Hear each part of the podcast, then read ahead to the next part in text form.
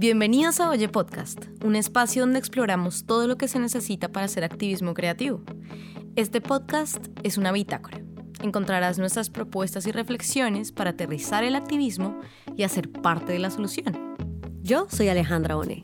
Yo soy Camila Rodas. Y este es Oye Podcast. Sé parte de la solución. Hola queridos oyentes, estamos en un nuevo episodio de Oye Podcast con Alejandra Bonet. Hola oyentes. Y Camila Rodas. Antes de empezar el contenido de este episodio, quisiéramos agradecerles a todas las personas que nos han enviado sus comentarios y sugerencias a nuestro correo oye nuestro podcast gmail.com. También nos han preguntado con los dos primeros episodios qué es Oye como colectivo y queremos contarles brevemente nuestro recorrido. Oye es un colectivo de diseño feminista que explora el activismo creativo. Desde el 2017 nos hemos dedicado a explorar qué tipo de feministas somos y cuál queremos que sea nuestro aporte para hacer que el mundo sea más habitable y más empático. Siempre nos ha interesado la intersección entre el diseño y el feminismo, y lo que hemos encontrado que nos funciona como plataforma es el concepto de activismo creativo. Por eso hemos creado este podcast y por eso compartimos con ustedes hoy nuestras reflexiones en este capítulo sobre cómo el diseño feminista puede ayudarle al activismo creativo. Así que vamos a empezar este episodio recordando la definición de activismo. Vamos a usar la del libro de Adrienne Marie Brown, el libro se llama Pleasure Activism, y lo define como el activismo son los esfuerzos por promover, impedir o dirigir reformas sociales, políticas, económicas o ambientales con el deseo de hacer mejoras en la sociedad. Entonces, ¿qué es el activismo creativo, Ale? Bueno, como lo habíamos dicho ya, es este que encausa esos esfuerzos, no solo en impulsar ideas en pro de una causa que estamos seguros será mejor para el mundo, sino que piensa en las soluciones que se necesitan y en las necesidades de las personas que se beneficiarán directamente de esa solución. Y la pregunta entonces es, ¿cómo? ¿Cómo logramos enfocarnos en soluciones si el mundo es demasiado complejo y las consecuencias de nuestras acciones son más grandes de lo que a veces podemos imaginar? Por eso queremos hablar en este episodio de diseño feminista. Este es un término que existe y tiene muchas aristas, lo mismo que el concepto de activismo creativo que hemos discutido antes. Sin embargo, para efectos de este episodio, queremos entender el diseño feminista como aquel que se produce en igualdad. Es un proceso de creación basado en los cuidados y que facilita la transición a la igualdad. Y bueno, para poder llegar a este concepto de diseño feminista y entender lo que puede hacer por el activismo creativo, tenemos que empezar y ubicar a nuestros oyentes con la definición misma de feminismo. por ahora, nos vamos a ubicar con la definición que propuesta por Bell Hooks en el libro El feminismo es para todo el mundo, un libro súper recomendado. Y ella dice que es un movimiento activista para acabar con el sexismo, la explotación sexista y la opresión. A nosotros nos encanta esta definición porque es muy sencilla, pero a la vez muy compleja y se sale un poco de la lógica de pelear por la igualdad de género, que ya empieza otro tipo de, problemas y, plantea eh, unos retos a nivel como eh, eh, de definiciones muy, muy difíciles. No queremos entrar en ese debate, pero lo que con lo que nos queremos quedar es con esa lucha por acabar el sexismo, la opresión y la explotación sexista. También es importante saber que el feminismo no es solo uno porque es que no puede serlo. Entonces, eh, el feminismo tiene como muchas aristas, pero tiene principalmente dos hélices. Una es el movimiento intelectual y teórico que produce conocimientos y por el otro lado está todo ese complejo de movimientos activistas que lucha desde las subjetividades, desde las distintas realidades y por supuesto desde las interseccionalidades, en contra de esos tres términos propuestos en la definición anterior. El sexismo, la explotación sexista y la opresión. Por eso es tan mágica esa definición, porque cabe todo lo que pueda, todas las estrategias y todas eh, las acciones que puedan existir para acabar con eso, dentro de lo que llamamos el feminismo, incluso a veces los feminismos. Por supuesto, porque siempre son en plural, eso es importantísimo, a pesar de que hablemos de el feminismo, estamos incluyendo en ese, en ese singular una cantidad de versiones que además dependen de quién hable, en dónde hable y cómo lo hable y cuándo, por supuesto. Así que esta doble hélice de la que hablamos de los feminismos también es como un mapa y ese mapa es hermoso porque te ayuda a entender un montón de cosas de, la vida y de los problemas de, la, de la, vida y de, la sociedad. Pero el feminismo y los feminismos también representan la búsqueda constante que viene con ese mapa. Por eso muchas veces hablamos de deconstrucción, a veces hablamos de eh, reestructuración, resignificar la vida. Em, te dice cómo vivir, pero también te genera un montón de obstáculos. No por nada lo comparan con el peel de Matrix, la pastilla que eh, te cambiará para siempre. O no por nada también se asocia como a las gafas púrpura que uno se pone y ya ve el mundo distinto y no puedes hacer nada al respecto. En la práctica, em, hay que pensar en cómo se reapropia el feminismo y, para que funcione en, nuestras propias luchas. Yo creo que en este, en este capítulo es muy importante em, resaltar que el feminismo es una herramienta, pero también es una práctica política, es también un movimiento desde la academia y es un estilo de vida. Y teniendo esto en cuenta, yo quisiera, Ale, que nos contaras em, específicamente para este capítulo, sobre las habilidades de cuidados que las feministas han trabajado durante muchos años y muchos momentos de la academia. Bueno, para mí este tema, como tú lo sabes, es, de mis favoritos del feminismo. Eh, quizá porque es una manera de, rescatar algunas de las, de las cosas por las que las feministas en otras épocas nos hemos quejado. Eh, es este, es estos, este rol asignado a las mujeres, del el rol de la mujer cuidadora, ¿no? Y lo que, lo que a mí me parece muy bello de, de, mm, de hablar de los cuidados en este momento de nuestra, de nuestra movimiento activista es que estamos empezando a darnos cuenta del valor que eso tiene, que para vivir el mundo en el que queremos vivir no podemos simplemente quitarlos del panorama. Así es, Ale, y por eso el feminismo ha pensado muchísimo en los cuidados, no solo porque ha sido realmente la forma de imponernos un deber ser y una identidad como mujer, como categoría de mujer, sino porque eh, es, es clave para hablar de corresponsabilidad hoy en día y romper ese vínculo que parece natural, que no lo es, que tú ya lo habías mencionado, que es la mujer como cuidadora. Pero ¿qué es cuidar? Cuidar es encargarse de la protección, el bienestar o el mantenimiento de algo o de alguien. Y esto va a ser clave para lo que vamos a hablar más adelante, que va a ser el papel que tiene el diseño en todo esto. Así que esto es un, es un llamado a rescatar la labor del cuidado, tanto de nuestros hijos, de nuestros ancianos, como de la tierra, de los recursos del hogar y por supuesto también en las áreas más cotidianas como la recepción de la oficina, eh, los cuidados que tenemos con nuestro cuerpo, con nuestra mente, con nuestra alimentación, aquí entra todo. Es, los cuidados son un arma para la liberación y tienen que ser nuestros aliados en la resistencia y en la revolución.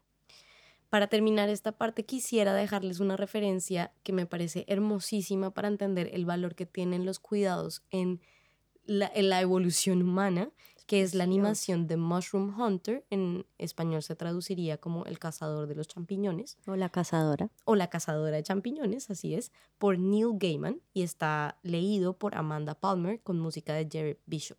La referencia la vamos a dejar en la descripción del podcast de este episodio.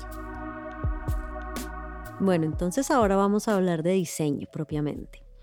Em, bueno, para esta parte yo quería como contarles un poco sobre cómo ha sido nuestra experiencia eh, integrándonos como colectivo.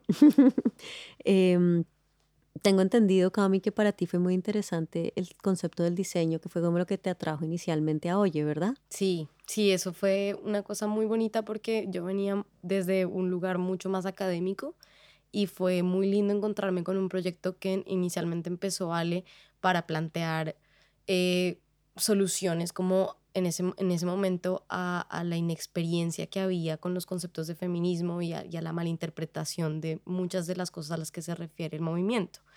Y es, es espectacular poder ver como academia, em, como alguien que piensa en la academia todo el tiempo, que es posible sentarse a pensar en soluciones y como, y como armar eh, conceptos y hacer estrategias y hacer acciones y tácticas y tal. Y el, y y el perdón, el diseño tiene esa capacidad que es maravillosa. Claro, es súper interesante porque, mm, porque el diseño, yo, yo soy diseñadora gráfica de profesión, soy profesional en diseño gráfico y mm, eh, eh, pasa una cosa y es que yo creo que eh, las personas usualmente no, no, saben que el diseño puede ser dos cosas, ¿no? Es un, es un concepto súper complicado de definir. Lo es. ¿Qué es, de hecho?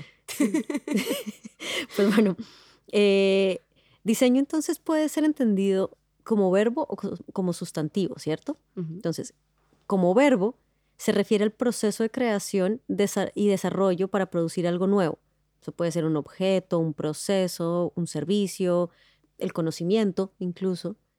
Y todo esto pensado para uso humano, ¿cierto?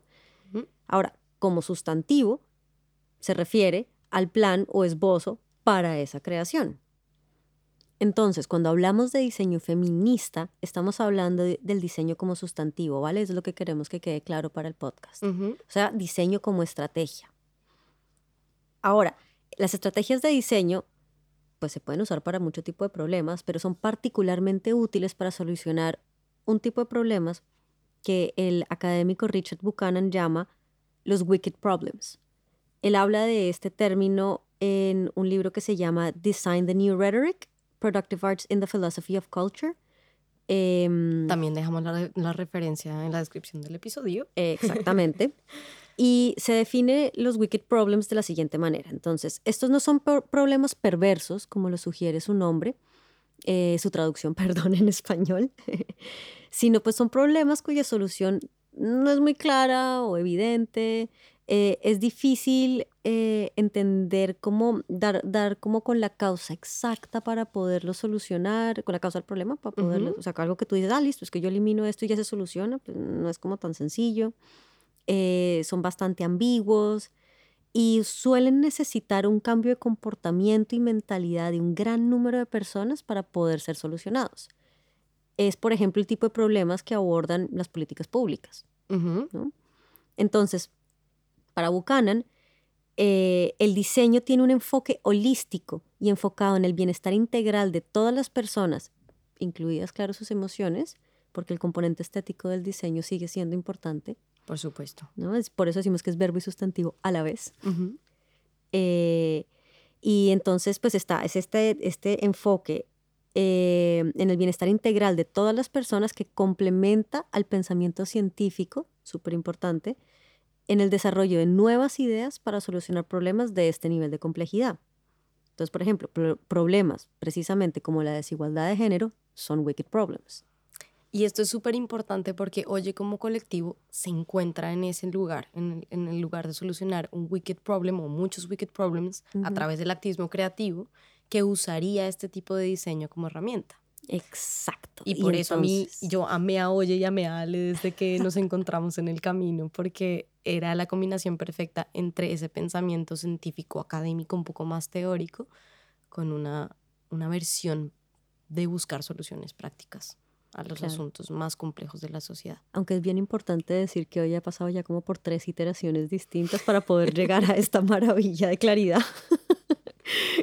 Entonces, pues bueno, pero eso, de eso se trata el pensamiento de diseño, ¿no? De estar, estar constantemente aprendiendo y cambiando y adaptándose. Eh, y eso es, entre otras, lo que, lo que Buchanan le ve tan interesante al pensamiento de diseño. Y por eso es que es útil para los wicked problems, porque no tienes tú que tener eh, la solución ya definida para poder empezar a, crear. O sea, tú, tú vas creando eh, con el mismo dinamismo que se está moviendo la problemática social que estás tratando de solucionar. Entonces, bueno, ¿qué tiene que ver toda esta lora con el tema de los cuidados?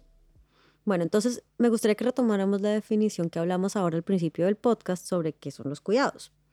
Entonces, cuidar es proteger el bienestar de alguien. Yo creería que las personas que nos están oyendo, que sean, eh, también se dediquen al diseño, estarían de acuerdo conmigo cuando yo digo que para poder diseñar bien hay que tener muy en cuenta a las personas a las que para las que se está diseñando, ¿cierto? eso quiere decir que el rol de una persona que es buena diseñando es ser facilitadora y catalizadora. Puede ser de un cambio o, o, o mm, bueno, sí, yo creería que usualmente es como de un cambio, de un cambio de, de actitud, de comportamiento, de mm, que se genere una acción deseada, cosas de ese estilo. Entonces, yo creo que es importante eh, abordar el tema de los cuidados porque esto se tiene que hacer con mucha responsabilidad. Porque si tú eres una persona que tiene ese poder de, para influenciar desde un lugar inconsciente a otras personas, pues lo tienes que hacer con mucho cuidado y con mucho respeto y especialmente enfocada en el bienestar de esa persona. Entonces, claramente, no todo diseño, no toda persona que diseña, por el hecho de ser diseñadora, está pensando en esto. Por eso hablamos de diseño feminista. Ah, qué interesante, claro. Entonces, lo que queremos decir es que necesitas cuidar para diseñar bien y para diseñar bien en este mundo, porque estás pensando en mejorarle la vida a la persona para la que diseñas y lo estás haciendo además desde muchísimas aristas, no solamente em, el componente estético, que es como el que tradicionalmente asociamos al diseño, sino también desde su funcionalidad.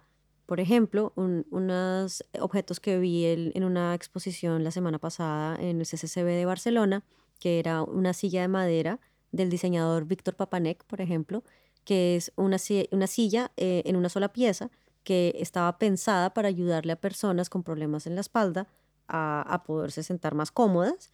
Em, y pues esta era una silla que, que por la manera como está diseñada, eh, lo que hace es que distribuye el peso hacia las piernas de manera tal que una persona que tenga una espalda débil pues va a quedar mucho más cómoda. O sea que, lo importante es que, es, que el, diseño nos ayuda a, catalizar estas soluciones a problemas, a los wicked problems, no solamente desde ese componente estético, sino también desde su funcionalidad. Es una fusión perfecta entre forma y función. Ale, ¿sabes qué estaría muy bien?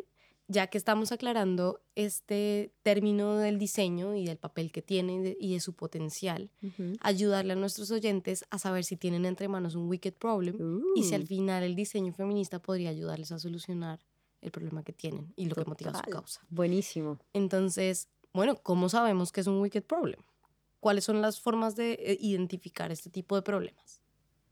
Lo primero que habría que pensar es si el problema requiere un cambio de mentalidad de muchas personas. Esa sería la primera pregunta que hay que hacerse sobre el problema que estamos tratando de definir como un wicked problem. Exacto. Lo segundo sería si las causas del problema son lo suficientemente complejas para poderse interpretar de distintas maneras y para entender que se necesita una solución muy específica para un contexto y una situación particular. Exacto. Un tercer punto sería si el problema no encaja perfectamente bien en ninguna categoría con la que ya nos hayamos encontrado antes. Es decir, que se, se ve y se siente completamente único y los enfoques de resolución de problemas que ya conocemos normalmente no parecen aplicables. El cuarto punto es que si sentimos que cada intento de idear una solución nos lleva también a cambiar la comprensión del problema, es probable que esto sea un wicked problem. Y por último, hay una regla no, parece haber una regla clara para, para, parar. Es decir, que es difícil saber cuándo se resuelve realmente el problema y es difícil saber identificar cómo se verá esa solución cuando ocurra. Simplemente intentar llegar a una solución cambia el problema y cómo se empieza con este. Este es finalmente como el último punto para identificar los wicked problems. El activismo creativo necesita buscar maneras de solucionar estos wicked problems. Por eso nos parece tan interesante y especialmente nos parece interesante hacerlo con mucho feminismo. Es decir, desde nuestra propuesta que es el diseño feminista, siempre enfocado en los cuidados. Y eso quiere decir diseñar con intención, poniendo en práctica la empatía y aprendiendo, aprender en conversación. Lo último, importantísimo, recordar que el diseño es una actitud humana sobre todas las cosas que usamos para crear bienestar. Es decir, que es un agente de cambio que resuelve problemas y nos ayuda a darle sentido a estas transformaciones sociales de una manera más fácil y agradable. Es tan bello. Y además tenemos el feminismo como forma de vida y al mismo tiempo como propuesta activista y académica, que introduce en todo este panorama la idea importantísima de cuidar al otro, para cambiar el mundo. Si no cuidamos al otro, no vamos a ninguna parte. Si la manera de hacer activismo es a través de encontrar soluciones para el cambio, el diseño feminista se convierte en una herramienta súper clave. Total. Porque nos ayuda a entender que nuestros problemas son wicked problems, son problemas de un nivel de complejidad especial. Y que requieren un proceso mental para ser solucionados distinto al que usualmente usamos. Claro. Que nuestra propuesta es el pensamiento de diseño. Claro, claro. Y las estrategias tienen que realmente estar motivadas por los cuidados y la igualdad. Total. Pues muy bello. Somos Alejandra Bonet y Camila Rodas. Vivimos en Valencia y Barcelona y hacemos este podcast porque queremos que seas parte de la solución. Recuerden que pueden dejarnos sus comentarios, mandarnos recomendaciones y contarnos sus historias de activismos creativos a nuestro correo oye nuestro podcast arroba gmail.com. Amaríamos oír de ustedes. La producción de audio de este capítulo es de Ricardo Osorno y fue grabado gracias al apoyo de Jazz Stone Studios, dirigido por Sebastián Laverde en Valencia, España. Nos vemos la próxima.